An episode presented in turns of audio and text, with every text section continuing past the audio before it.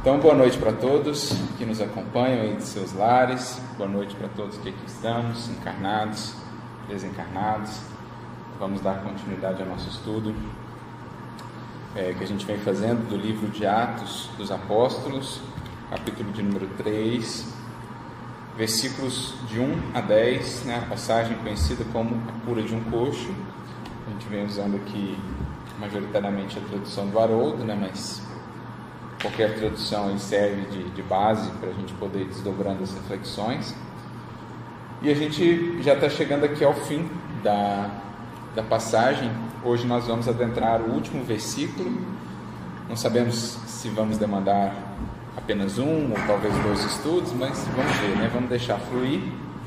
Mas hoje a gente vai então estudar aqui o versículo de número 10, é, em que está dito. Vou ler também o versículo anterior, o versículo 9, só para a gente recordar. Todo o povo o viu andando e louvando a Deus. E aí o versículo 10 é uma continuidade desse versículo, reconhecendo que ele era o que ficava sentado junto à porta do templo, a porta formosa, para pedir esmola. E se encheram de assombro e de êxtase a respeito do que lhe havia sucedido. Então, esse é o nosso versículo de fechamento aqui da passagem, um versículo um pouco mais amplo. Vamos ver quais as considerações aí cada um já pôde trazer, das suas reflexões pessoais, quais os pontos que gostariam de trabalhar, talvez alguma dúvida que tenha ficado em relação aos versículos anteriores. Fiquem à vontade aí para poder dar esse início.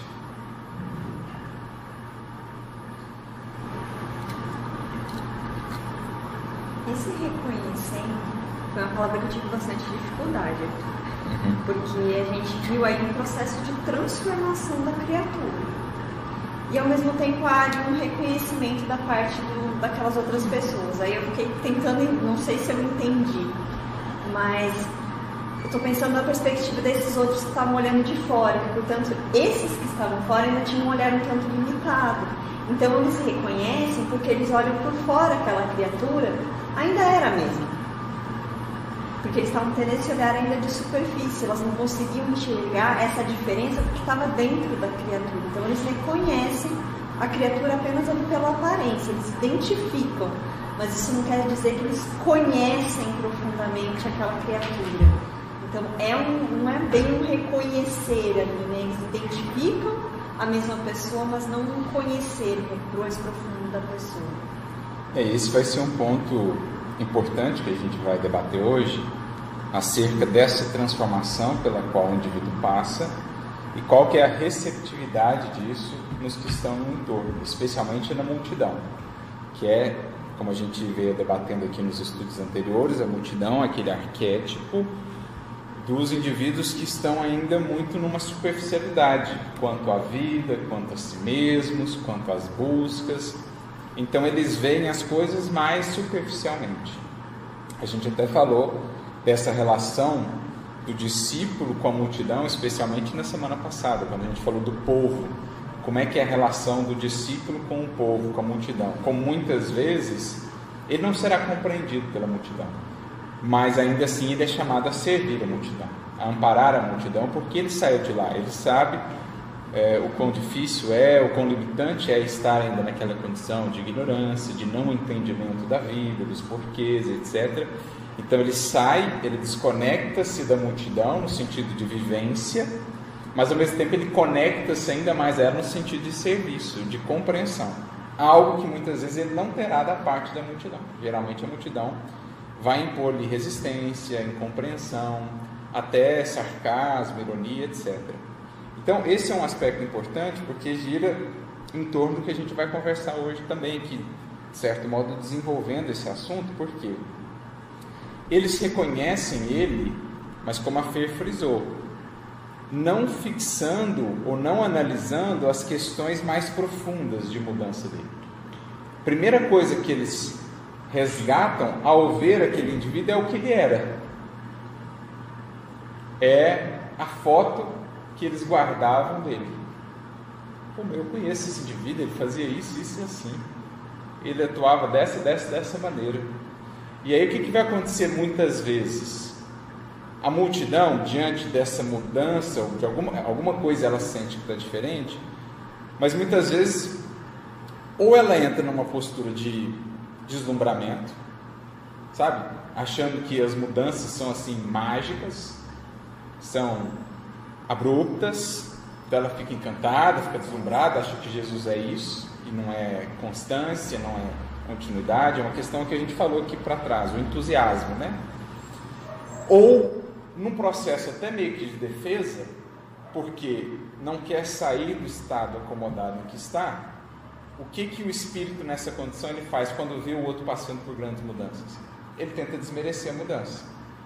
Ele fala, mas eu conheço isso aí, aí fazia isso, isso, isso, aquele outro. Isso eu conheço bem, todo mundo sabe o que ele fazia, todo mundo sabe como é que ele é. Isso aí deve ser só aparência, isso é só imagem, só jogo.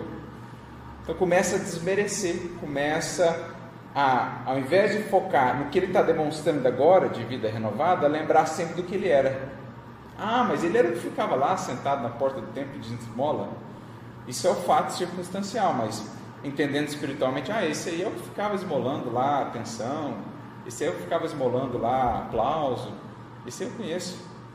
Né? Então, a multidão geralmente ela vai se fixar no que o indivíduo era e não no que ele está vindo a ser. Porque se ela se fixar no que ele está vindo a ser, isso vai mexer com a posição em que ela está.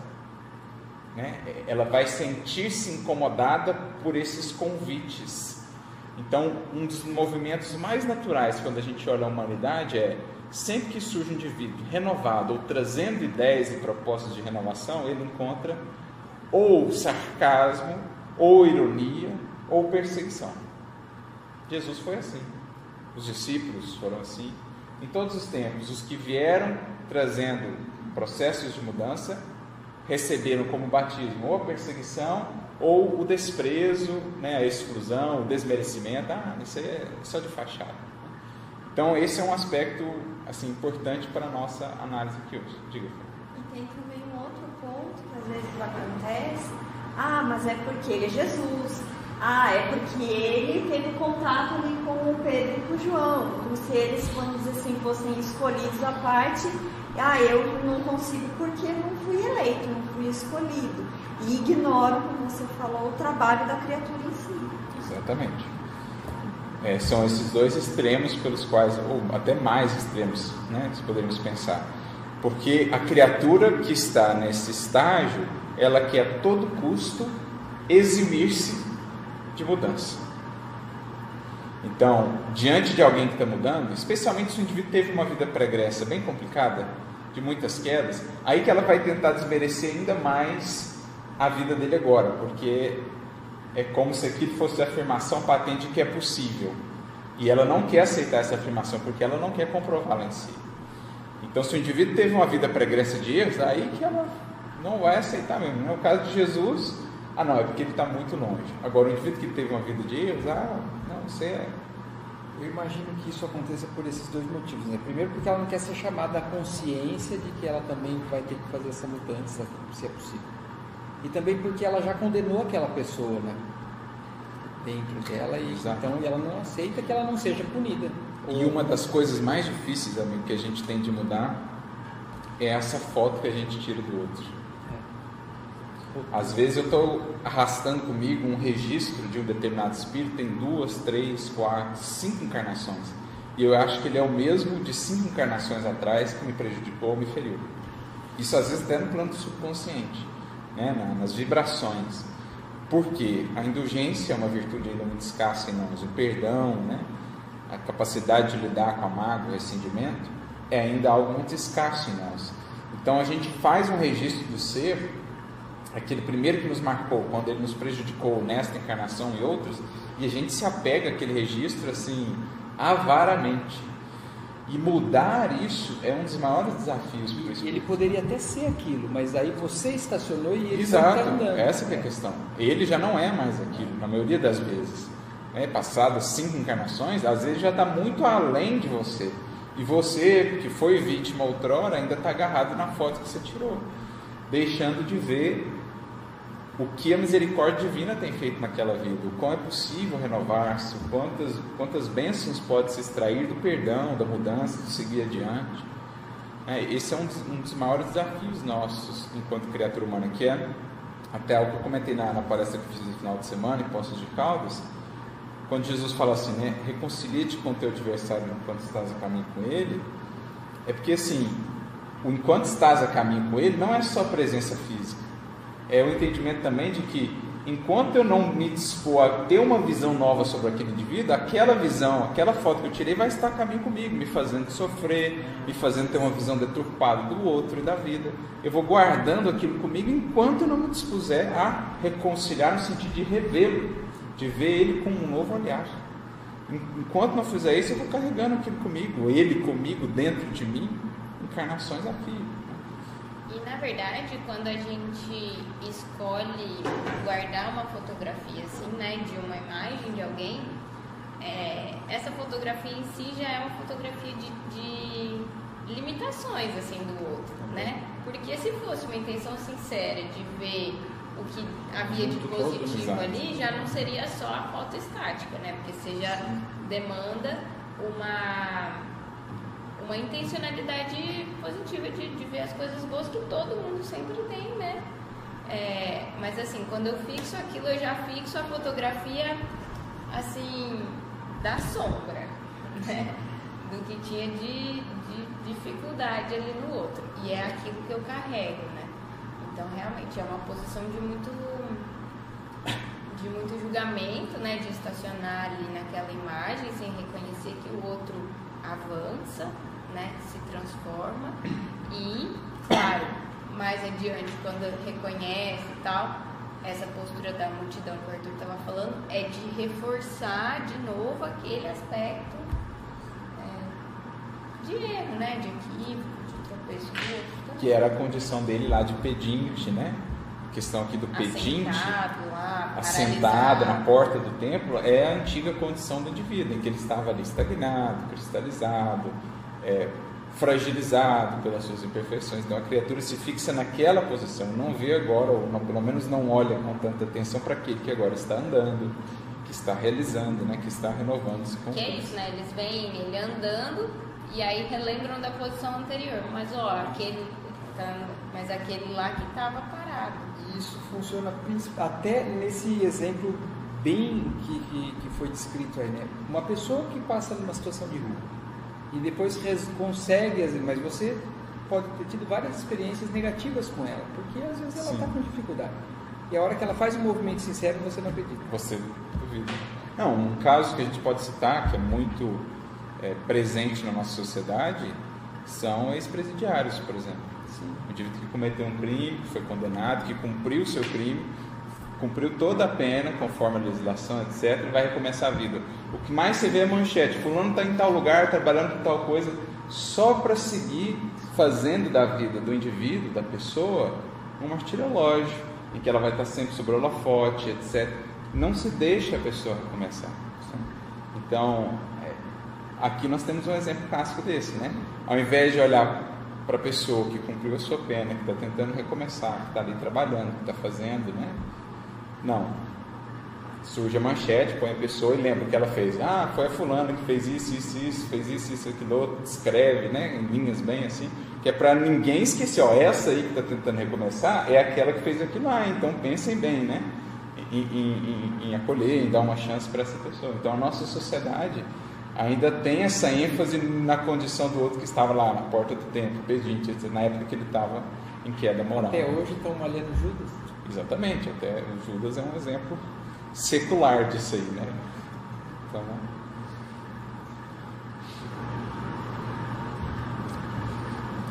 ou seja, pessoal, um aspecto que a gente vai analisar aqui é que a gente até já conversou de certo modo sobre isso em versículos anteriores, mas a gente vai repassar porque é algo muito importante. Quem quer que desperte para a renovação com Jesus, espere esse tipo de incompreensão. Espere ou o entusiasmo excessivo de algumas pessoas, você deve ponderar também, né? porque às vezes você começa uma vida renovada, de trabalho, de dedicação, e logo você já é tido como um, né? Então o indivíduo tem que ser pé no chão, tem que ser pé no chão, reconhecer o seu, o seu processo e tal. Agora espere majoritariamente também o ceticismo, a incompreensão, a ironia, a crítica infundada, porque as criaturas terão dificuldade de desvencilhar-se da antiga visão que tinham de ti. O próprio Saulo passou por isso, né? o próprio Paulo, ele precisou de muito tempo para ir demonstrando de fato a sua renovação. Até alguns dos discípulos mais próximos tiveram dificuldade inicialmente em, em dar essa, esse voto de confiança. Né? Tivemos uma reunião na casa do caminho para deliberar se acolhiam ou não Saulo que voltava depois de três anos sumido. E aí alguns tomam partido de de serem, entre aspas, mais prudentes, pensando ali na, na, na, no pessoal que eles atendiam na casa. Outros tomam partido, vamos dar uma chance. É, até tem uma, uma fala lá, né? Um, um, fala assim: ah, mas e se ele for um, um lobo na pele de cordeiro? E aí o Pedro, né, muito lúcido, muito ponderado, pois bem, imaginemos que seja esse o caso. Imaginemos que descobramos que de fato ele é um lobo na pele de cordeiro que está tentando mais uma vez adentrar aqui para criar problemas. O que, que a gente faria então se descobrisse que ele é um lobo? Mata? Ou seria mais razoável, à luz do Evangelho, pensarmos nessa possibilidade de domesticação? Olha a grandeza né, de Pedro.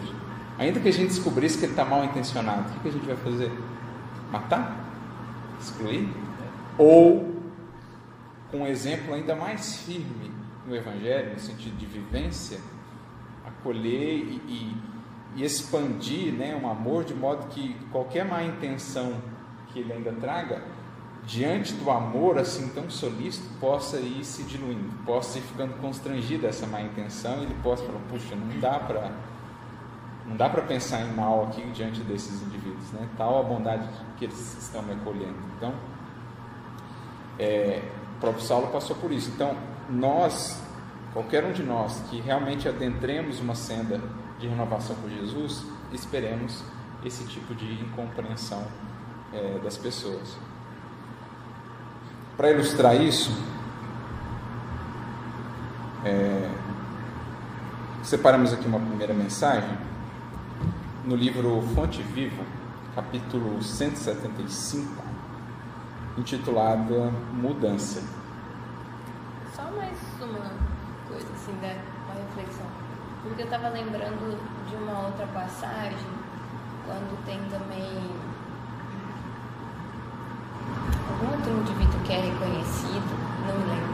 Mas aí eu fico pensando, né? A multidão ela é muito hábil em em fazer esse reconhecimento das pessoas, né? Assim, do passado e tal, né? De saber quem era fulano. Aquele posicionamento típico nosso, assim, né? De julgamento. É, de julgamento e de olhar prédio lá pra, pra infância, lá pro, sei lá, pra família, lá pro, né, pra esse histórico. Que às vezes não é a realidade da pessoa Maria de Magdala, quando Jesus aparece para ela no primeiro lugar, é, eles não acreditam, né? Por que, que apareceria primeiro para ela, não para os discípulos mesmo, da mãe? E é, com esse gesto, né, Jesus ele consagrava justamente isso, que o seu evangelho é sobretudo para aqueles que têm a coragem de mudar e de serem fiéis a esse compromisso de mudança a, a todo preço, né? Custe o que custar. Então, ao comentar essa questão, o Emmanuel fala que com isso Jesus quis consolidar a ideia de que seu evangelho é o código de ouro das vidas transformadas para a glória do bem. Então, você se dispor a ter a sua vida transformada para a glória do bem, não para a glória de si mesmo, demanda muito sacrifício do ser, porque ele vai passar por todo esse calvário, digamos assim, de incompreensões, muitas vezes junto aos familiares, geralmente aqueles que convivem muito estreitamente, é, terão mais dificuldade de ver os processos de mudança, né, de melhoria. É aquela frase conhecida, né, ninguém é profeta em sua própria terra, ou ninguém é profeta em casa, porque aqueles que estão mais estreitamente terão mais dificuldade de ver esses movimentos né, mais, mais sutis de mudança. Na, na verdade, até Jesus não tem uma passagem que ele que ele é reconhecido, ah, é filho de José Sim. e tal. Não que Jesus tenha passado por uma transformação, já era, mas não era reconhecido, né? Naqueles tempos. Então também tem uma certa resistência no sentido de, não, mas eu conheço você, né? Nada demais, né? Nada demais. Então, é, nesse capítulo, o Emmanuel vai comentar um versículo do Evangelho de Lucas, capítulo 9, versículo 53, em que está dito: Mas não o receberam, porque o seu aspecto era como de quem ia a Jerusalém. Olha que maravilha. Quanto que é isso aqui? Vamos ver quem que vai. Pela, pela frase, qual que é o contexto? Aquele, quando eles estavam indo para Emaús lá? Não, um pouco antes. Emaús é mais no final do Evangelho, Lucas 24. Que é Lucas 9. Ó, vou ler de novo. Mas não o receberam porque seu aspecto era como de quem ia a Jerusalém. Não? Oi? Não. Samaria. Quando Jesus e os discípulos estão vindo da Galileia, passando pela Samaria, indo em direção a Jerusalém. Aquela passagem que os discípulos são enviados antes para pedir hospedagem e eles não dão hospedagem, e aí até o João fica bravo, pede que caia fogo do céu e queime todos os samaritanos. É essa passagem. Então aqui o, Emmanuel faz esse recorte daquele momento em que Jesus e os discípulos, indo em direção a Jerusalém, não são acolhidos pelos samaritanos. Do ponto de vista histórico, é bem compreensível. Samaritanos e judeus tinham uma rixa muito antiga e quebravam até aquilo que era uma lei no Oriente, especialmente antigamente, que era a lei de hospedaria, né, de, de acolhimento. Não se recusava a hospedagem a um peregrino. Isso era quase que uma lei assim, não escrita, mas uma lei do Oriente. E aqui eles recusam, por isso que João fica tão irritado, né, tão bravo com os samaritanos. Eles recusam porque reconheceram que eles eram judeus indo para Jerusalém nas festas. Numa das festas em que os judeus de toda a região se dirigiam às três festas principais para a cidade de Jerusalém. Então, uma coisa é o contexto histórico, eles tinham lá a rixa e não quiseram receber. Outra coisa é o sentido espiritual que a gente precisa ressignificar. Quem são os que estão indo para Jerusalém? Quem está em movimento? Ascensional. Jerusalém, a gente já falou aqui várias vezes, no contexto das Escrituras, simboliza a caminhada da criatura para Deus, a busca do encontro com o divino. Né? Jerusalém, até em relação à região, era uma cidade mais elevada, então representava também até uma ascensão geográfica, mas sobretudo espiritualmente falando. Ir a Jerusalém significava estar em movimento de encontro do seu templo íntimo, da comunhão com o Criador, de elevação espiritual. Então seria essa a ideia. Eles estavam indo a Jerusalém, Jesus, obviamente, e os discípulos. E aí os samaritanos aqui representam quem? A multidão. Os corações que ainda não estão em busca dessas questões espirituais terão dificuldade em acolher, isto é, em entender, em reconhecer o valor, em reconhecer as mudanças daqueles que estão realmente caminhando. Vão querer distância, vão refugar, vão desprezar, vão criticar.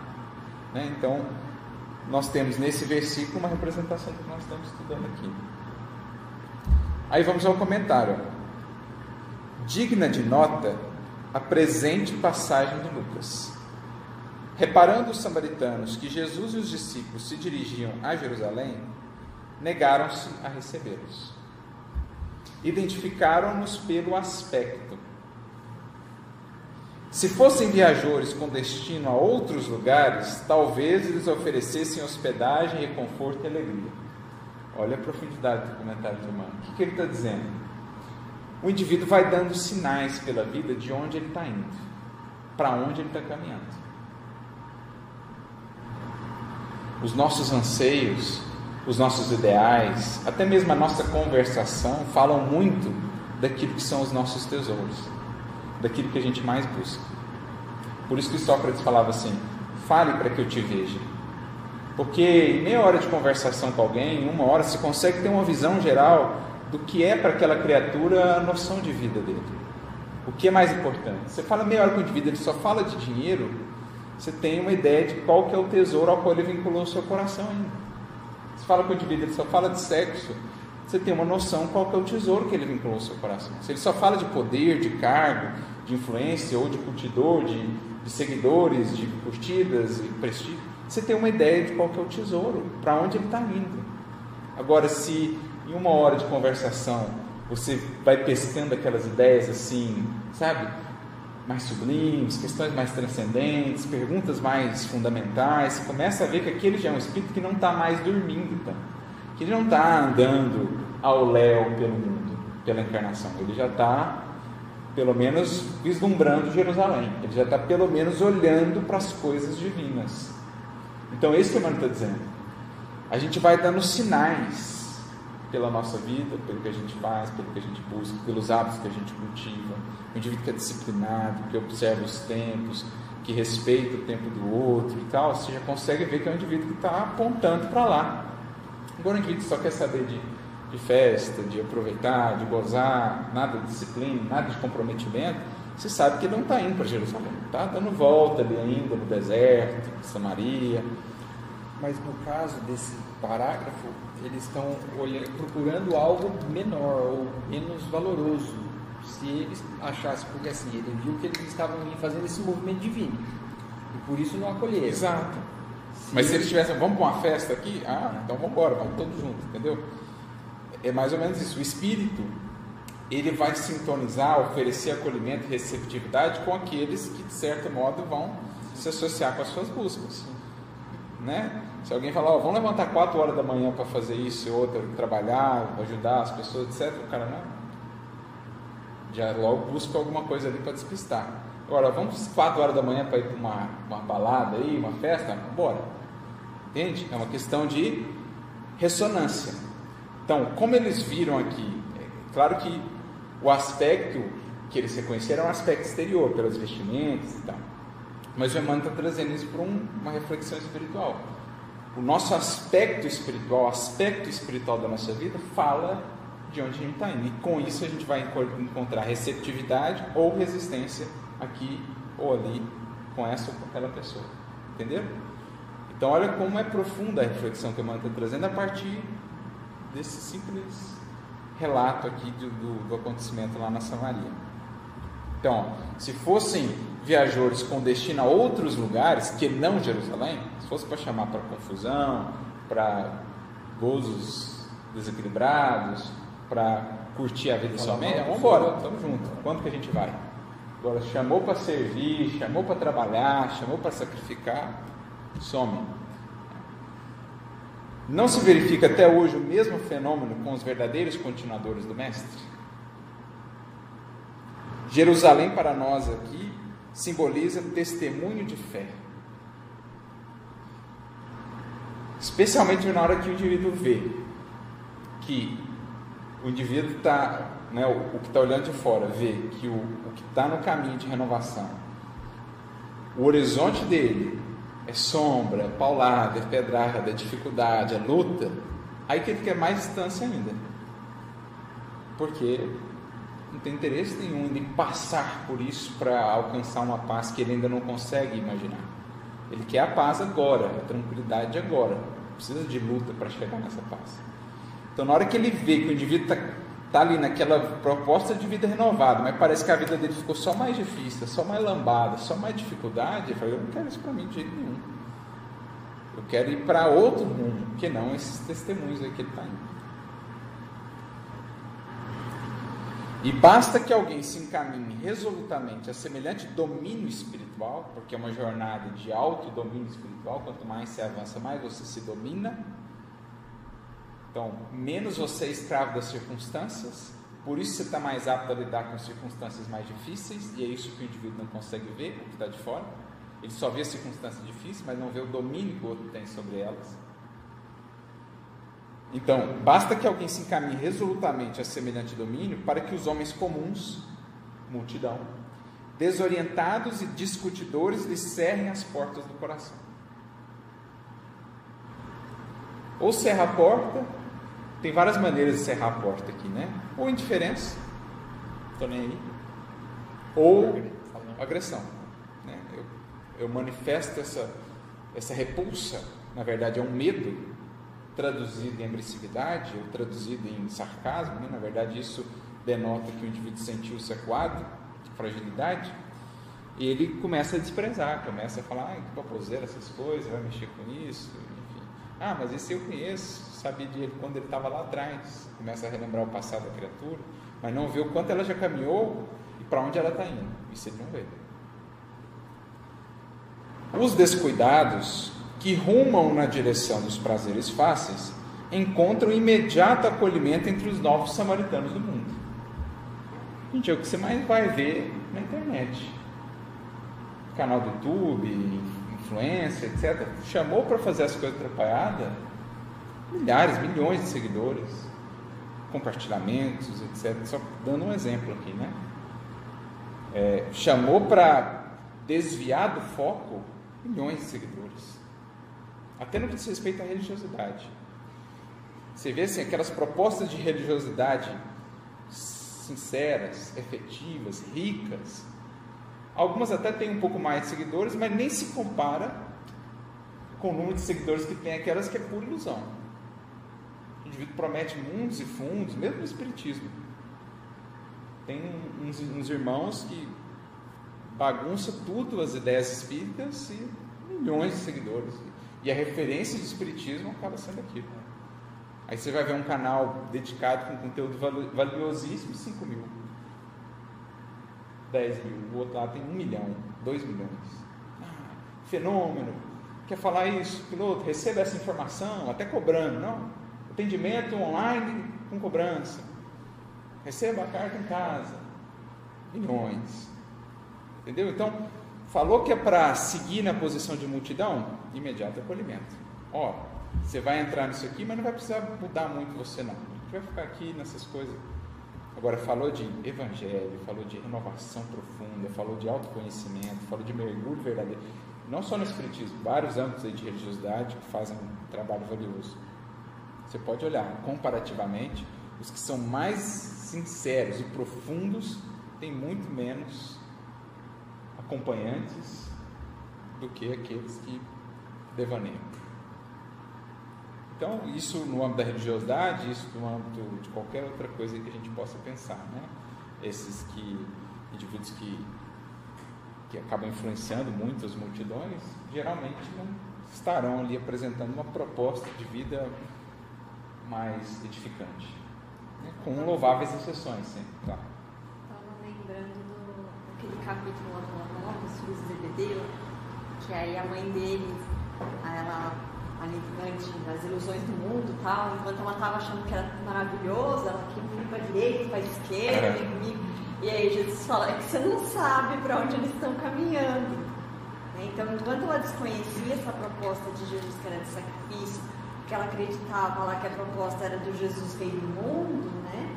Aí é valia, mas a proposta que ele vinha trazer, ela não, não ia querer. Poderão beber do cálice que eu lhes darei. Né? Estou dispostos a beber do cálice, exatamente. É, numa passagem ele pergunta para ela, noutra, dependendo do evangelista, ele pergunta para os, os próprios filhos, né, para o João e para o Tiago. Aí ele continua: mulheres inquietas, homens enganadores, doentes espirituais bem apresentados. Então põe aquele verniz, né? põe aquela capa de sucesso, de êxito, de grandeza, de tal, mas enfermos espirituais, bem apresentados por enquanto na terra, é, a possuem por enquanto na terra luzida assembleia de companheiros.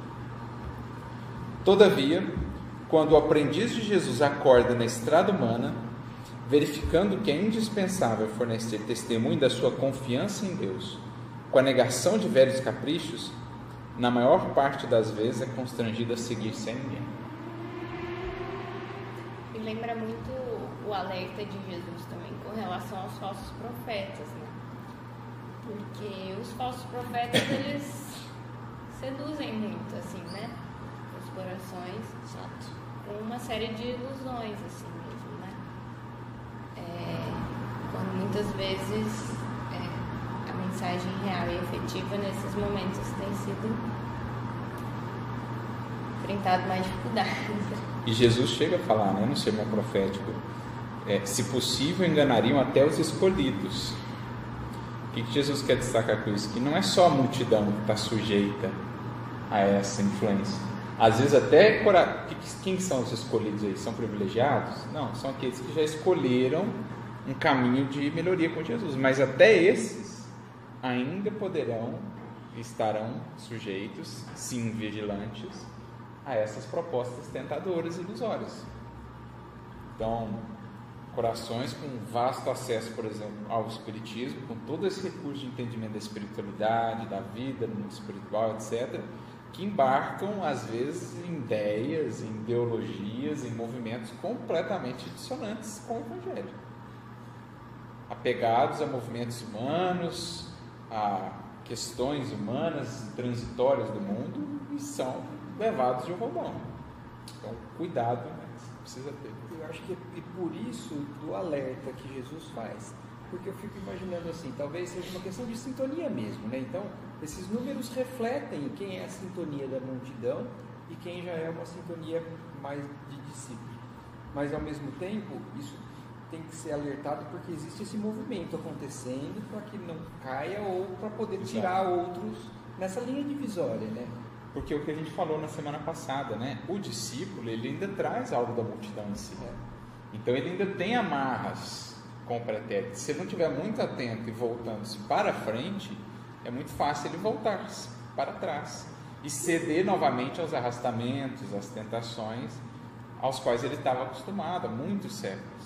Né? Então, é, não é uma transição abrupta, o discípulo despertou, ele reconheceu a importância agora da vontade, da consciência, mas ele ainda traz a multidão, a legião dentro de si, que ele vai precisar educar ao longo dos séculos. Então, isso que Jesus quer dizer, olha, até os escolhidos estarão sujeitos a essas tentações da falsidade, né, das ilusões, que ainda vão encontrar algum eco em nós, da importância da vigilância, da atenção no discípulo, para não ceder. Né? Por isso que ele coloca aqui resolutamente. Ó. Resolutamente, exatamente. A questão da firmeza, do aquilo, né? Quem põe a mão no arado e olha para trás ainda não é digno do reino de Deus. Quem pôs a mão arado resolutamente olha para frente, como diz Jesus. Diga, Tiago, Olívia.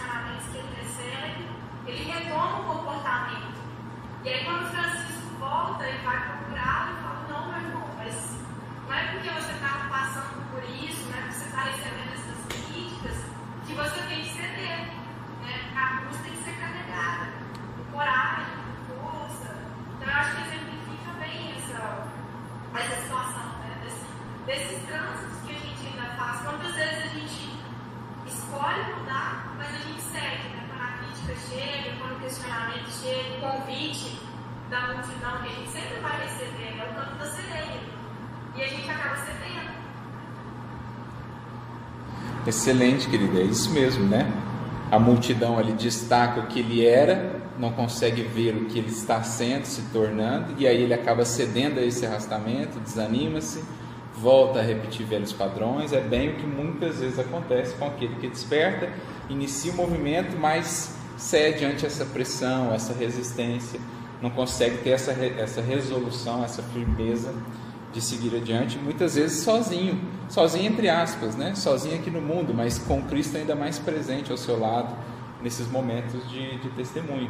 É, esses dias mesmo eu estava até lendo uma passagem muito interessante de Paulo Estevão, relendo, né? O, aquele momento em que eles queriam, Paulo está preso em Cesareia e os fariseus estavam maquinando ali um jeito de matá-lo crucificado. Eles queriam fazer uma espécie de escárnio com ele assim. E aí Paulo falou: não, isso a gente tem que evitar a todo custo, né? Seria um escárnio eu é, querer me colocar assim, me aproximar de Jesus e tal e tal. E aí ele toma a deliberação quando ele percebe aquelas maquinações que estavam sendo feitas: eu vou apelar a César. Eu vou apelar César porque ele sairia da prisão em Cesareia, seria levado para Roma e estaria distante, portanto, ali das mancomunações deles. E aí o Lucas fala assim: mas, mas Paulo, muita gente talvez não vai entender esse pedido seu, vai achar que você está fugindo da luta, etc. Ele fala assim: não tem problemas. Eu sou pecador mesmo, é, estou nem isso, né? Se eles acharem isso ou aquilo outro, o que importa é que eu tenho que ser fiel aqui à minha consciência. Então ali o Lucas até ponderou, até os cristãos não vão entender, não importa importa que eu tenho que ser fiel a Jesus. Então, se eles não entenderem o meu gesto, Cristo sabe por que, que eu estou fazendo isso. Então, imagina se ele cede, né, com esse medo de ter imagem arranhada ou de, de enfim, ali ele tem essa, essa grandeza de espírito de ser fiel ao que entendia que precisava ser feito, inclusive se aquilo mesmo acarretasse para ele uma perda de imagem, uma dúvida da sua fidelidade, uma certa ironia de quem, quem quer que fosse, inclusive de companheiros de, de tarefa. Como em mais de um momento ele foi incompreendido em ações suas pelos próprios cristãos. Quando ele vai fazer a coleta para Jerusalém, quando ele pede ou apela para César, alguns cristãos achavam que ele estava fugindo do testemunho. Depois, quando ele pede auxílio para a Sabina, lá consorte de Nero, né, que tinha uma vida muito devassa, ele pede auxílio e tal, e aí eles também não compreendem é, esse gesto dele. Ele fala, mas eu estou dando uma chance dela poder iniciar a regeneração, vocês não estão entendendo tal. Então, em vários momentos, ele soube colocar-se, inclusive, acima, não só da opinião da multidão, mas até de companheiros já de discipulado que, ainda não conseguindo ver o todo, não compreenderiam determinadas atitudes e pôs-se acima disso. A fidelidade acima de tudo. Então, voltando aqui, ó, é, muitas vezes, na hora de fornecer testemunho da sua confiança em Deus, com a negação de velhos caprichos, na maior parte das vezes é constrangido a seguir sem ninguém. É que, habitualmente, em tais ocasiões, o homem se revela modificado. Não dá a impressão comum da criatura disposta a satisfazer-se é alguém resolvido a renunciar aos próprios defeitos e anulá-los a golpes de imenso esforço para esposar a cruz redentora que o identificará com o Mestre Divino. Então, essa demonstração de renúncia, de sacrifício, de abnegação não será bem recebida por aqueles que ainda não querem fazer algo disso. Por essa razão, mesmo portas adentro do lar, não só multidão fora, mas às vezes corações muito próximos que ainda não estão nessa busca, portas adentro do lar, quase sempre não será plenamente reconhecido, porque o seu aspecto sofreu metamorfose profunda. Ele mostra o sinal de quem tomou o rumo da definitiva renovação interior para Deus, disposto a consagrar seu eterno bem e a soerguer seu coração no grande caminho. Então, como sua vida passa a refletir algo muito diferente do que ele refletia antes, muitas vezes encontrará agora essa resistência.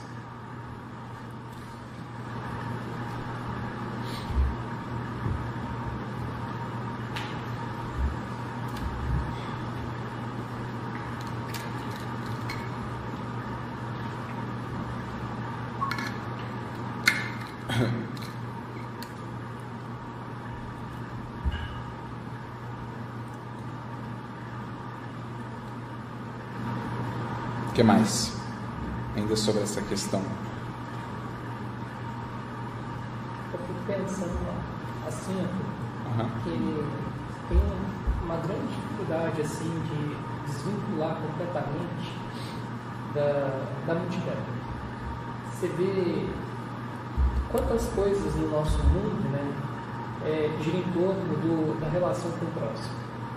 É, quantas convenções nós estabelecemos entre nós, né? Ultrajar roupas, tá todo mundo com vestido, né? Imagina se alguém chegar aqui peladão e achar que está tudo normal. Não está normal. A gente vai ficar aquele sentimento de, poxa, que absurdo isso, né? Mas só para só trazer essa noção, né? Nós somos seres sociais, com certeza precisamos uns dos outros, e nessa construção do, do ego, do ego, falando do ponto de vista até psicológico, a gente entende que nós precisamos um do outro, né? Lá no, nas nossas profundezas a gente entende que é, muito do que a gente vai fazer na vida vai ter vai ter, vai ter a colaboração. Sim. E rasgar esse, esse elo para construí-lo de maneira correta, né? Porque muitas vezes esse elo está construído uma, sobre bases muito perniciosas, muito rasteiras, e consolidar ela de maneira diferente, nas bases do amor verdadeiro, né? É, existe uma, maturidade, uma maturação da, da, nossa, da nossa visão sobre o mundo, sobre é, a nossa a psicologia mesmo, a nossa própria psicologia é muito grande. Sim. É um rompimento, né? É aquele abandonar pai e mãe, abandonar pai e mãe. Exato. Né? Deixar pai e mãe. Deixar pai e mãe, às vezes é o seu velho, né? Pai e mãe, né? nossos parentes, mas também, né? Você já discutiu aqui, né? É, nossos, nossos velhos padrões também, né? E é, é um rompimento para reconstrução, né? Uma coisa realmente Sim. sólida, baseada realmente na lei de amor. Exato, no equilíbrio, né? Algo que seja são, né? Então não é um. Porque a gente facilmente pode incorrer num, numa falsa compreensão de que então agora eu rompo com a multidão e entro no insulamento né, de vaidade, de presunção, achando que agora eu não estou mais lá e passo a viver insulado, esquecendo disso, que sem a multidão também não vou seguir crescendo. Então é, é romper aquele antigo vínculo estabelecido em bases frágeis, em, de maneiras é, é, não saudáveis, para reconstruir o vínculo agora, como você falou, na base do amor, do serviço, agora de, de alguma maneira contribuir com essa multidão, extraindo dela também as lições, porque analisando a dor do outro, analisando os tropeços do outro, nós também vamos crescendo muito, né? Se não há julgamento é, pernicioso, se não há condenação, quando a gente analisa a vida humana, a gente vai aprendendo muito, vai ganhando sensibilidade, vai ganhando experiência, maturidade para ser mais útil. Então é realmente um, é aquela ideia de um nascer de novo em vida, é um reencarnar dentro da própria vida e ao longo dos séculos é um constante processo de refazimento mesmo, de reestruturação de todo ser. Por isso que Paulo chega a comparar isso com uma nova criação de nós mesmos. Quem está em Cristo é uma nova criação, uma nova criatura. Mais ou menos essa ideia. É mesmo porque nessa fala que acabou de ver de Lucas, né? Eles estavam no caminho de Jerusalém, essa subida, mas mesmo assim eles recorreram à multidão ali, a estadia para. A estadia, exatamente. Eu estava pensando na, na posição daquele que recebe né, os julgamentos, está fazendo todo o esforço da mudança e a gente sabe o quanto de sacrifício isso vai custar, né? Ou não sabe ainda, mas. É, e, e qual, qual é a, a postura na, na, receptividade de um comentário como esse, né? De um, dessa análise e julgamento do pretérito. Assim, acho que tudo depende muito do lugar da caminhada que esse indivíduo está. Porque com todo o esforço para essa transformação, para essa mudança, se o comentário chega logo no início, é, é um grau de constrangimento, né? Assim, porque esse indivíduo que estava lá, às portas do templo, esmolando, ele faz um né, esforço da caminhada e de repente alguém olha e apontar, mas você é aquele ali, ó, né? E aí te, te leva de volta no sentido de, de constranger mesmo, né? E se a pessoa está no, no, início do, do, processo, é um constrangimento que é, pode paralisar, Paralisar. e fazer retroceder, né? Agora, se é um coração que já está um pouco mais fortalecido ali na caminhada, um pouco mais adiante, ele pode sim receber isso já mais forte para conseguir é, se autoafirmar até do que tem sido essa transformação. Né? Se é uma transformação real, ele vai ter um pouco mais de ferramentas internas para receber isso é, e não, não fraquejar né? diante desse, dessa tentativa de constrangimento que no fundo muitas vezes é. Né? Então depende muito também da posição dele, né? não só não fraquejar, como ele ainda vai saber usar isso, que é o que Paulo faz.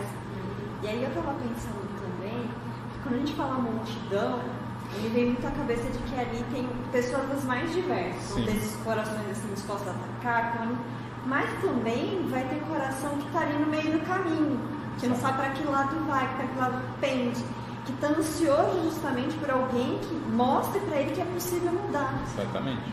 Então, assim, o impacto que esse coração mais fortalecido como o Paulo não causa nessa multidão, nesses corações que estão ali na. Estão no limiar né, É. da transição. Isso é muito importante também. É, é, é uma composição mesmo, né? Nós temos desde aqueles que estão mais indiferentes ainda, que sequer atentam para isso, aqueles que estão na posição de defesa e atacam para isso.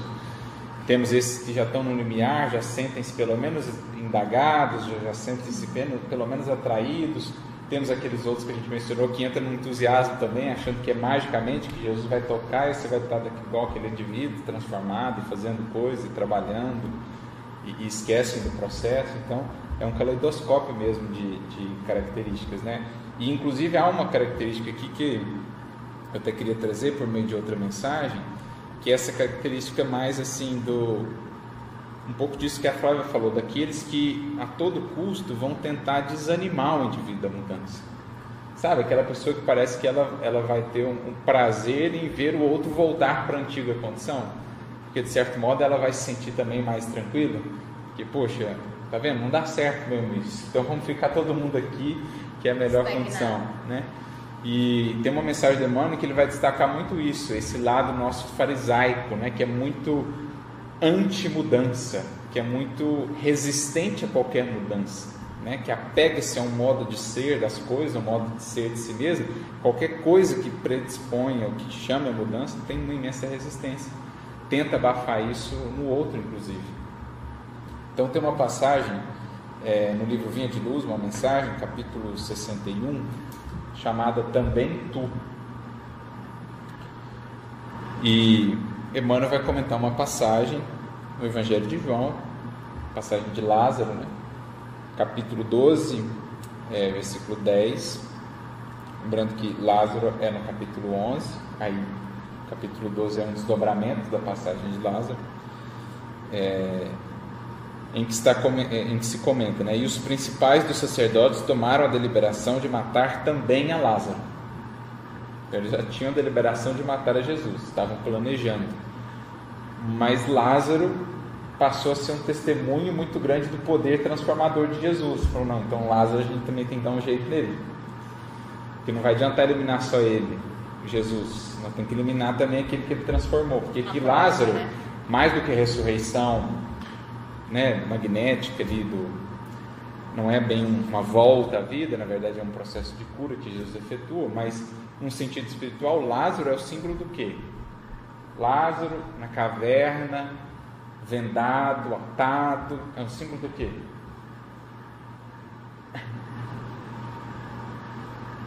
Da estagnação. Esse movimento que é o da Horizontal, ele tá, ele tá, imagina só, Lázaro está dentro de uma caverna escura, na horizontal, e não bastasse isso, com os olhos vendados e todo atado. Espiritualmente, qual é essa condição espiritual, né?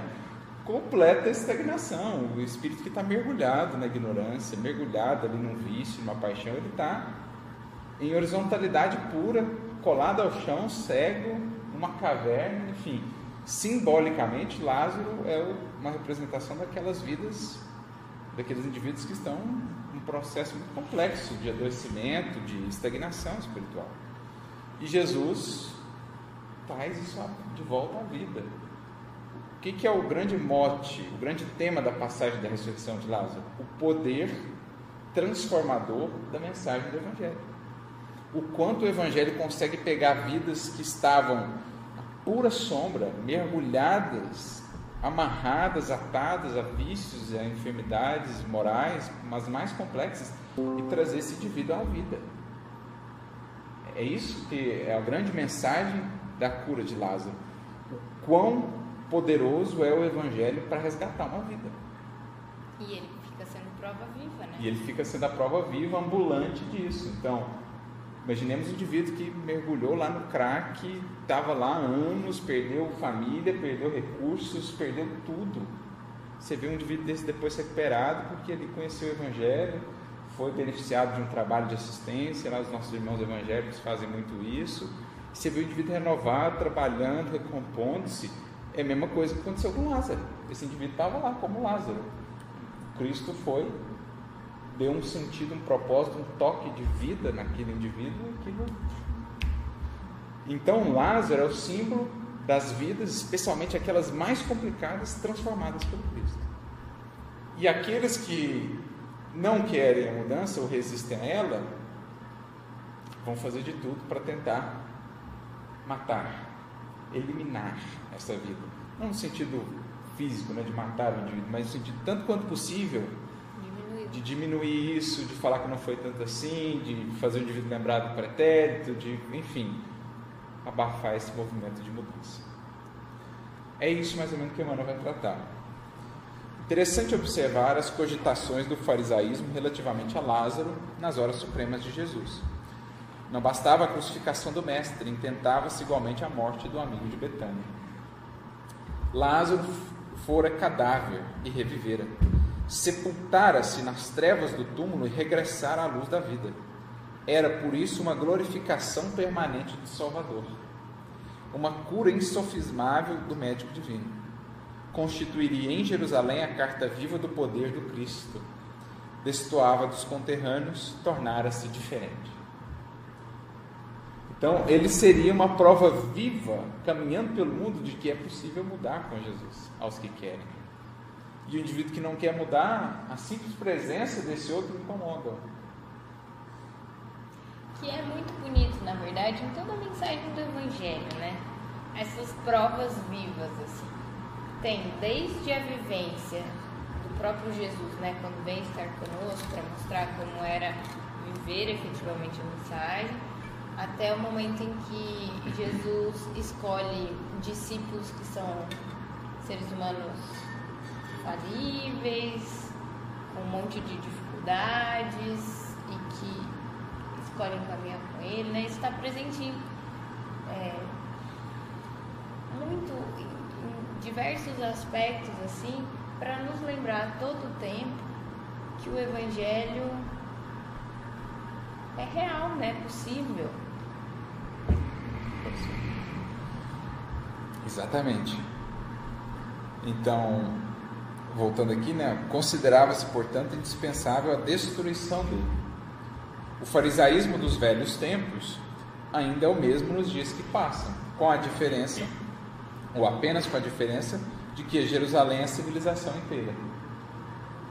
Então, essas vidas transformadas, quando aparecem no noticiário, alguma coisa, Alguns até reconhecerão o valor disso, se inspirarão, mas muitos de alguma maneira vão tentar diminuir, depreciar ou até desanimar o indivíduo em seus propósitos. Para ele, né, para o farisaísmo, o mestre deve continuar crucificado e todos os Lázaros ressurgirão sentenciados à morte. Qualquer homem renovado em Cristo incomoda-o. Qualquer vida transformada incomoda. Há participantes do Evangelho que se sentem verdadeiramente ressuscitados, trazidos à claridade da fé após atravessarem o sepulcro do ódio, do crime, da indiferença, ao símbolo de Lázaro. O indivíduo às vezes entrou por vias tortuosas, o sepulcro do ódio.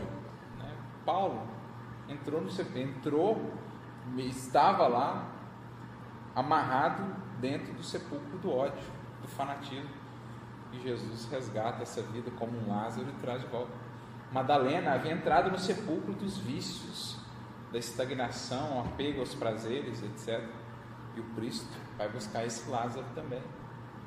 E assim outros tantos exemplos que poderíamos, né? A gente falou aqui do, do, dos criminosos que realmente arrependidos, renovam, se cumprem ali suas penas, segundo a justiça dos homens, e se predispõem, se dispõem mesmo a mudar com Jesus. Quantas dificuldades não vão encontrar é, nessa nova etapa? O farisaísmo, entretanto, não lhes, tolera, não lhes tolera a condição de redivivos, a demonstrarem a grandeza do Mestre. Instala perseguições, desclassifica-os na convenção puramente humana, tenta anular-lhes a ação em todos os setores da experiência. E um dos meios para fazer isso é o que a gente vem comentando, ficar relembrando o que, que ele era, o que, que ele fazia, ficar divulgando isso aos quatro ventos, né? tentando desclassificá-lo na convenção humana. Somente os Lázaros que se unam ao amor de Jesus conseguem vencer o terrível assédio da ignorância. Então, é o que a Flávia comentava, também a Fer. Só o coração que está construindo internamente uma estrutura psíquica, uma relação de proximidade com o Mestre que consegue, diante desses constrangimentos, diante desse assédio, manter-se firme no propósito. Por isso que ninguém avança sem estreitar a sua proximidade com Jesus. Hoje mesmo a gente leu uma mensagem no culto, né? Convive com Ele, era o título da mensagem no livro Ceareiros de Volta, em que a, o espírito ali, né, Isabel de Castro, se não me engano, ela vem falando justamente disso, da importância da gente conviver com Cristo para saber sobrepor-se a esses obstáculos, de criar intimidades, porque aí esse assédio, essas perseguições, essas dificuldades, na verdade, vão ser tomados como recurso de aprofundar ainda mais essa relação. Vai, vai redundar em algo benéfico. Só para dar um exemplo. Quando Saulo perseguia a igreja, o, a Prisca, quando estavam conversando com ele lá no deserto, falava: Ó, oh, o Simão pediu para a gente orar todo dia. Eles não sabiam que ele era o Saulo ainda, né? pedir para a gente orar todo dia por ele e tal.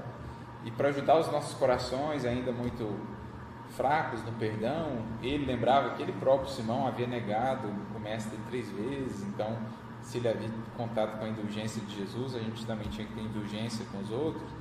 E ainda dizia Pedro que, na verdade, aquelas perseguições eram até benéficas, porque nos ajudam a mantermos ainda mais na linha, né? ajuda-nos a, a, não perder o foco do caminho que a gente tem a trilhar com Jesus. Então, veja a visão de Pedro. Né? Para ele, aquilo que seria algo de se lamentar, algo extremamente difícil, na verdade, ele tomava como um benefício de realmente afirmar o testemunho com Jesus. Mostrar o quanto a gente está mesmo com o Mestre. Então, somente os Lázaros que se unam ao amor de Jesus, porque é preciso ter também para com esses compaixão. Porque quando se olha com um olhar de ressentimento, fica mais difícil.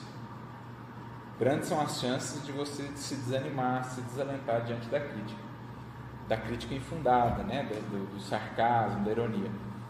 Quando você olha com um olhar de amor, de compaixão, a crítica deixa de ter tanto impacto que você vê antes um enfermo espiritual. E como você vê o enfermo espiritual, a crítica na verdade é só um sinal, é só uma. Ai, fugiu o testemunho, fugiu a palavra aqui. É... Da medicina mesmo, o sintoma. É só um sintoma da enfermidade dele. Então deixa de ter todo aquele impacto. Você fala, puxa vida, está tão enfermo que está falando até isso. É, parece que perde o poder sobre você aquilo quando você passa a ver a criatura com olhar de amor. Fala, puxa, meu irmão, para estar tá assim está enfermo, infelizmente. É por isso que só os que unem-se ao amor conseguem vencer esse assédio. Tem, pois, cuidado contigo mesmo. Se te sentes trazido da sombra para a luz, do mal para o bem, ao sublime influxo do Senhor, recorda que o farisaísmo, visível e invisível, obedecendo a impulsos de ordem inferior, ainda está trabalhando contra o valor de tua fé e contra a força de teu ideal. Não bastou a crucificação do Mestre, também tu conhecerás o testemunho. Visível e invisível. Que assim como há a multidão aqui, mais palpável, né, a qual a gente interage diariamente, há uma multidão que nos cerca de espíritos que vão interpor esses obstáculos todos ao nosso avanço. Especialmente alguns com quem temos vínculos do pretérito, que ainda não compreendem nossa decisão de mudança, porque nos conheceram outrora e gravaram aquela imagem de nós. Ainda estão apegados àquilo que éramos há cinco séculos, quatro séculos atrás. E têm dificuldade em ver-nos agora caminhando um pouquinho com Jesus. Multidão também que habita dentro Exatamente, de nós. sem considerar essa, né? toda vez que a gente começa a, a desabrochar alguma virtude dentro de nós, os espinheiros dos antigos hábitos, dos antigos pensamentos, vão tentar sufocar essa plantinha nascente. Beleza? O que mais aqui? O que eu estava pensando também é com relação a esse processo de, de viver isso, né? Quando existe a mudança, meio que sempre vem uma resistência é, nesse sentido. Tem dois aspectos, assim, né? Uma é da. É, aquela fala de Jesus sobre o escândalo, né? O escândalo é de vir, mas ai daquele. Porque, assim, na verdade, é, por mais que seja uma posição equivocada nossa ou de quem faz esse tipo de julgamento, né, de lembrar, meio que faz parte da nossa da nossa jornada e das trocas e das relações que a gente vive, que essas resistências venham de alguma maneira. É, no que Deus tenha colocado isso como determinação, mas nós, como criaturas imperfeitas, a gente vai escolhendo esses caminhos ainda e essas coisas existem e a gente vai passeando isso, né? É, e outra coisa com relação ao testemunho, né, um outro aspecto, tem um pouco também da nossa responsabilidade. Porque se a gente está em processo de transformação, outrora erramos muito, né? Assim, caímos e estamos no esforço de transformação, mas a gente tem a responsabilidade com aquilo que fizemos e tal. E, vem uma responsabilidade num certo sentido, e talvez por isso a gente tenha também dificuldade, né, às vezes, de lidar com isso, porque a gente reconhece que apesar dos nossos esforços, nós temos é, consciência, né, daquilo. Mas é aí que é o bonito, né, que é o final da mensagem, é, sobre o processo da crucificação de Jesus, que não tinha dessa culpa ou dessa responsabilidade, né? Só um processo mesmo é, gratuito, digamos assim, de incompreensão. É, mas que cada um de nós, então, tem também a nossa parcela de testemunho nisso. Se a gente quer avançar mesmo, se a gente quer é, largar né, os velhos hábitos e avançar com Jesus, o testemunho há de fazer parte. Seja porque nós temos responsabilidade com as coisas que fizemos, seja mesmo que seja injusto, né? Jesus o também passou por faz parte e Jesus passou também por isso e, e, e nós passaremos também, né? Então assim que tenhamos é, cada um de nós ou todos que estiverem no, no esforço sincero da mudança, da transformação, a força mesmo para conseguir olhar com esse olhar amoroso para com aqueles que muitas vezes vão se colocar na posição do que, do que critica, né, do que aponta o dedo, ou que relembra a velha fotografia, é, fortalecidos para viver o que tem que ser vivido, porque faz parte né, desse processo. Como diz Paulo em Filipenses, porque a vós, em relação a Cristo, não foi dado direito apenas de crer nele, mas também de padecer por ele. no sentido de partilhar o que Jesus viveu. Jesus padeceu tudo que padeceu sem qualquer necessidade propriamente, a não ser o ditame da própria consciência que ele entendia aquilo como um chamado de Deus. Nós temos ainda que reajustar, então o nosso padecimento atende à justiça e é também já uma oportunidade de algo partilhar com Jesus dessa renúncia por uma causa maior, dessa disposição de sacrificar-se por algo maior. Então é mais ou menos essa ideia. E um outro aspecto que eu acho que é importante nesse processo é justamente não perder de vista a ideia de processo. Ou seja, não criar uma expectativa muito precipitada. Né? Porque o outro que está de fora muitas vezes vai pedir muito de nós. Nós temos que ter consciência também do processo para a gente não ficar, digamos assim, recebendo e acolhendo toda essa pressão dos que estão de fora cobrando, quando nós temos que ter a visão ó, que a gente tem que ter a continuidade de construindo gradualmente. Quando o Senhor entender que já estamos mais aptos para isso para aquilo outro, no tempo devido ele vai enviar as experiências, mas a gente tem que ter ideia assim, olha, eu estou em crescimento, se o outro está esperando que eu já esteja no Z, eu ainda estou no C, então eu vou focar no meu C, ainda que o outro me cobre o Z, mas eu vou focar no C, visando D, visando E, visando F, um dia eu vou chegar no Z, mas se eu deixar que a depender do que está de fora só olhando e cobrando, ele queria um outro mini Cristo vivendo aqui. Se eu fico com essa expectativa de amanhã já estar tá como Cristo, eu desanimo, eu desalento. Agora, se eu estou focado no que eu era ontem, no que eu sou hoje, no que eu seria amanhã, aí eu consigo lidar melhor. Porque eu não me deixo influenciar tanto pela exigência dos que estão de fora, pela cobrança, etc. Né? Claro que ela acaba de alguma maneira servindo de estímulo se eu estou maduro, mas eu também não posso me deixar sufocar por toda essa exigência, entendendo que dentro de mim está operando-se um processo que é gradual. Então, Paulo teve toda uma paciência de ficar muitos anos só se preparando, afirmando ali aquela, aquele comprometimento dele, para depois começar a dar o testemunho mais público. Né? É, quando ele pensou em, em, já em Jerusalém começar a sair, fazer ali, Pedro, mais experiente, falou: Olha, a plantinha ainda está fincando raízes mais profundas. Acho melhor você voltar para Tarso, ficar mais uns três anos lá porque aqui nem todos saberão compreender ainda os seus anseios. Então pode ser que você acabe deixando se levar por expectativas e, e fraqueje, né? e desanime.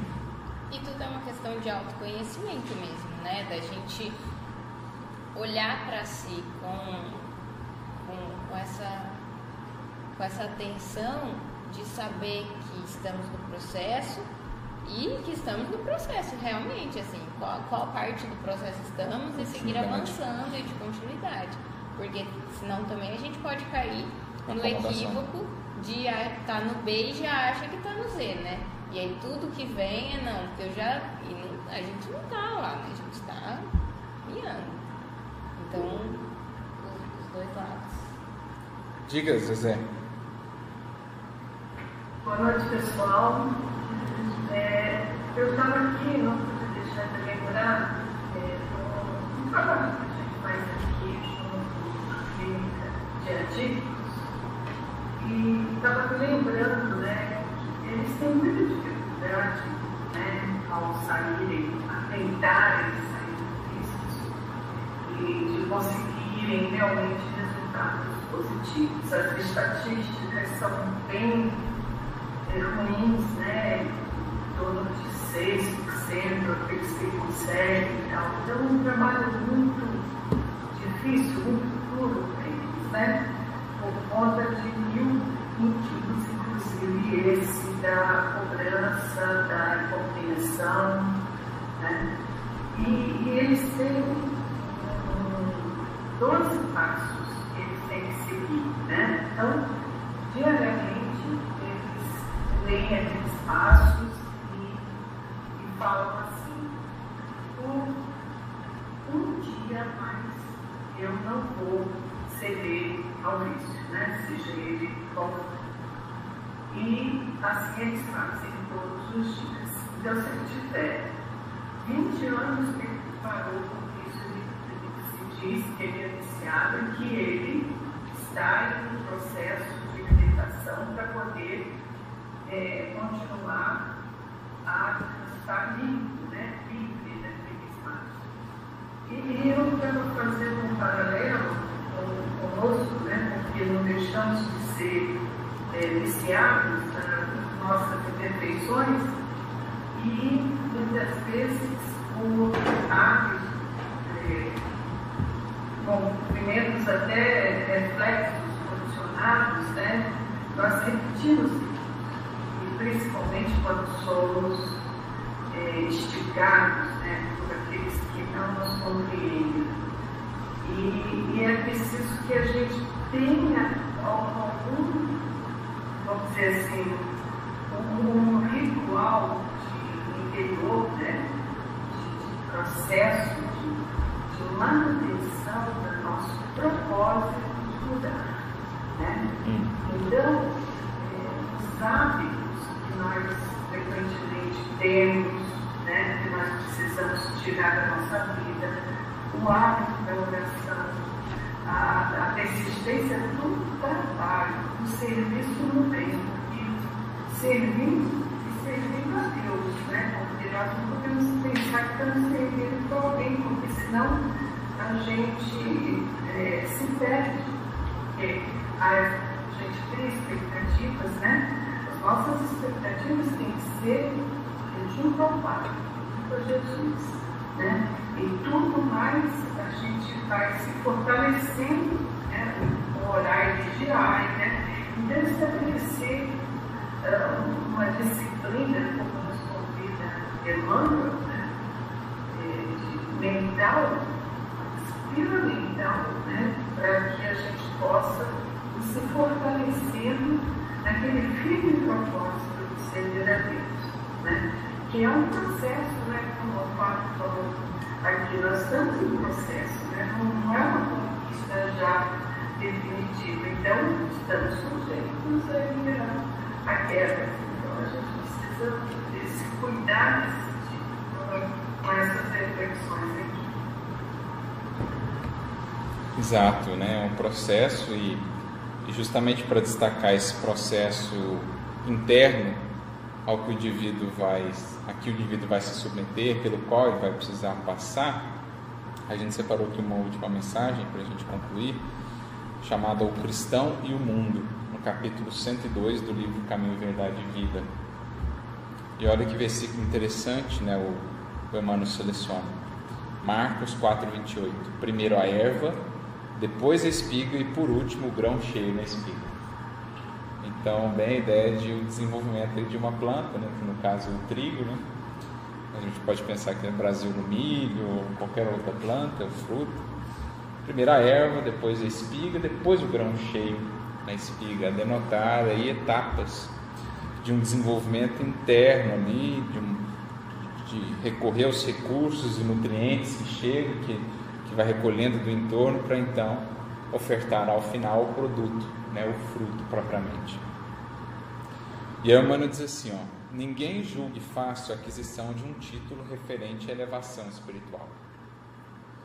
O Mestre recorreu sabiamente aos símbolos vivos da natureza, favorecendo-nos a compreensão. A erva está longe da espiga, como a espiga permanece distanciada dos grãos maduros. Nesse capítulo, o mais forte adversário da alma que deseja seguir o Salvador é o próprio mundo que sentido? Podemos pensar em dois mundos aqui, né? O mundo interno dela, ainda estruturado naqueles velhos padrões, aquelas velhas convenções que ela traz da época em que estava mergulhada na multidão, então ela vai ter que reestruturar o seu mundo interno, o seu modo de pensar, e também o mundo externo. Encarnados e desencarnados, que em sua maioria ainda seguem os padrões de multidão, então ela estará cercada disso a todo momento. Então é como usando aí o que a Zezé disse, né, são vícios também. Assim como temos a adição à droga material, os nossos hábitos infelizes são vícios morais. Então, você imagina o viciado que convive todo dia com o vício ao seu lado. O indivíduo, nós, viciados no egoísmo, multissecular, que todo dia vamos conviver com vários egoístas. Percebe a magnitude do processo? O orgulhoso, o avaro, né? o, o a, fugiu agora a expressão, mas o, o sensual, né? aquele que se entrega à luxúria, vai conviver todo dia com aquilo na internet, a um clique de distância e etc, etc. Então é o, o viciado que vai estar a todo momento cercado por isso. Então, o maior adversário ainda é esse, esse movimento de resistência do seu mundo interno a ser reestruturado, mas também do mundo externo que a todo momento segue convidando aos velhos padrões. É, quando o homem comum descansa nas vulgaridades e inutilidades da existência terrestre, ninguém lhe examina os passos. Você está diluído na multidão, você é mais um da massa. Então ninguém vai ficar muito atento. Você está mais um ali. Suas atitudes não interessam a quem quer que seja. Todavia, em lhe surgindo no coração a erva tenra da fé retificadora, sua vida passa a constituir objeto de curiosidade para a multidão. Então, saiu um pouquinho da craveira comum, não se pode esconder uma cidade edificada sobre o monte. Estava todo mundo caminhando no vale, subiu um degrau ali na montanha, quem já está no vale já começa a ver aquele que destaca-se da multidão. A candeia subiu um pouquinho, né? o alqueire foi elevado um pouquinho, o candeeiro foi elevado um pouquinho, aquela luz já passa a ser vista, analisada. Milhares de olhos que não o viram quando desviado na ignorância e na indiferença, seguem-lhe agora os gestos mínimos com acentuada vigilância. O pobre aspirante ao título de discípulo do Senhor ainda não passa de folhagem promissora e já lhe reclamam espigas das obras celestes. Ou se tenta diminuir, ou se exige mais também. Então, quero que você seja Cristo. E esse indivíduo não está muito consciente internamente consigo, no contato com Jesus, com a sua consciência, ele deixa-se ou desanimar pelas críticas, etc., ou ele se deixa afobar, precipitar pelas exigências é, demasiadas.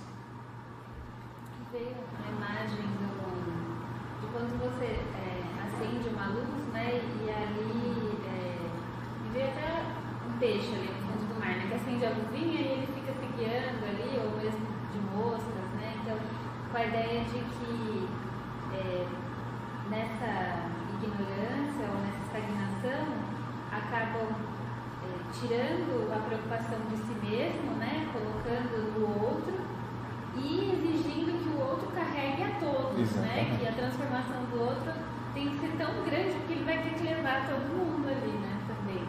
É o que acontece, né, simbolicamente pensando, né, as mariposas que começam a juntar-se em torno da luz, uma expectativa de só pela proximidade ali fundirem-se né, naquela luz, como se o outro fosse plenamente responsável pela sua iluminação. E, e não é assim, né? Então, o, o, aspirante a discípulo tem que ter essa consciência também da sua posição de discípulo. O mestre é o mestre.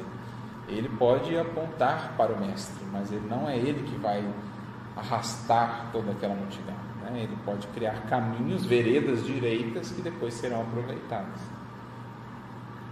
Então, é, ele não passa ainda de folhagem promissora e já lhe reclamam espigas das obras celestes. Conserva-se ainda longe da primeira penugem das asas espirituais e já se lhe exigem voos supremos sobre as misérias humanas.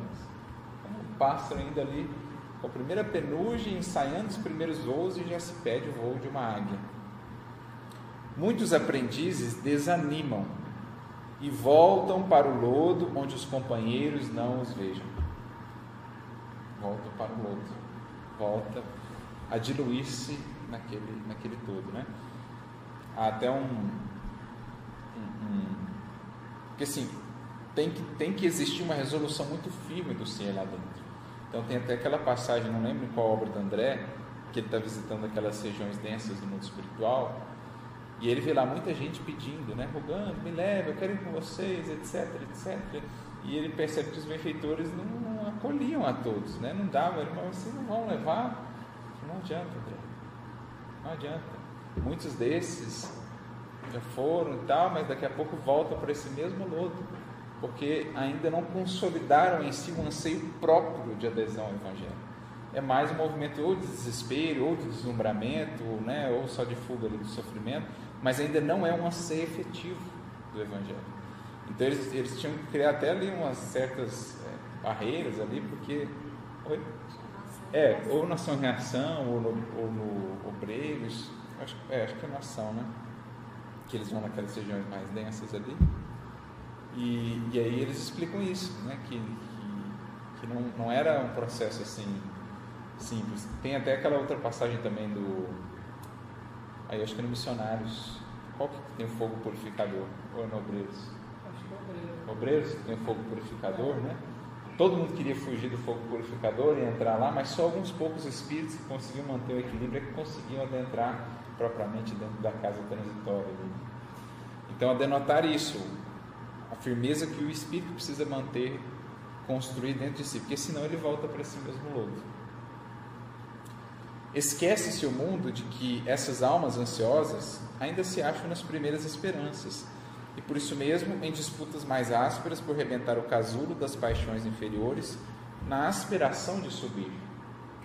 Dentro da velha ignorância que lhe é característica, a multidão só entende o homem na animalidade em que se compraz, ou então, se o companheiro pretende elevar-se, lhe exige de pronto credenciais positivas do céu, olvidando que ninguém pode trair o tempo ou enganar o espírito de sequência da natureza.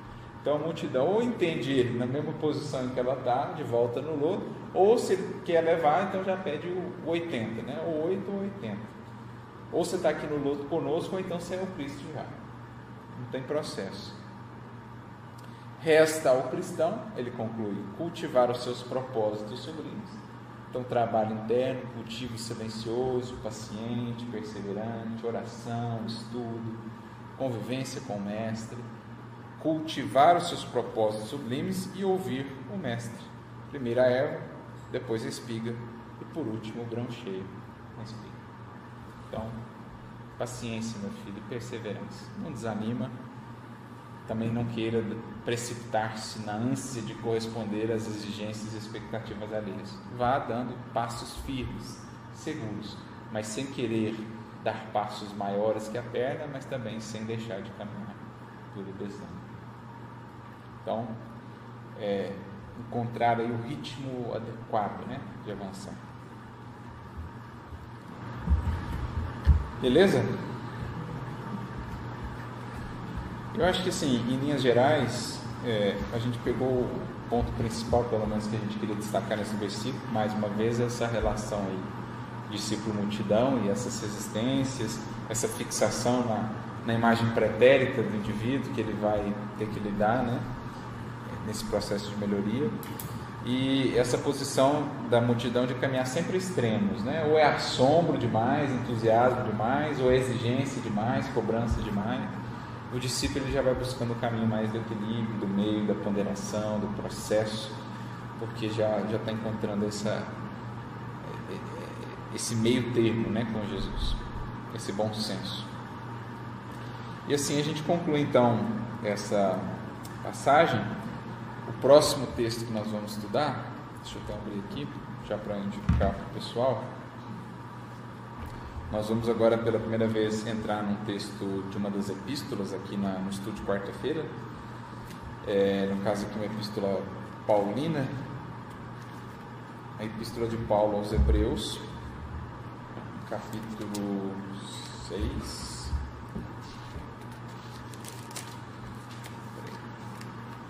Hebreus 6. Nós vamos aqui, capítulo 6, versículo 1 a 9. A divisão aqui da Bíblia de Jerusalém, ela para no versículo 8. Mas eu quis inserir também o 9, porque de certo modo ele está ligado, ele é meio que um fechamento da, da perícope anterior. Então, Hebreus 6, 1 a 9 é o estudo que a gente começa aí nas próximas reuniões. Beleza? Então já vão meditando aí. E semana que vem a gente está de volta. Pessoal de casa, um grande abraço, que Jesus siga nos inspirando sempre.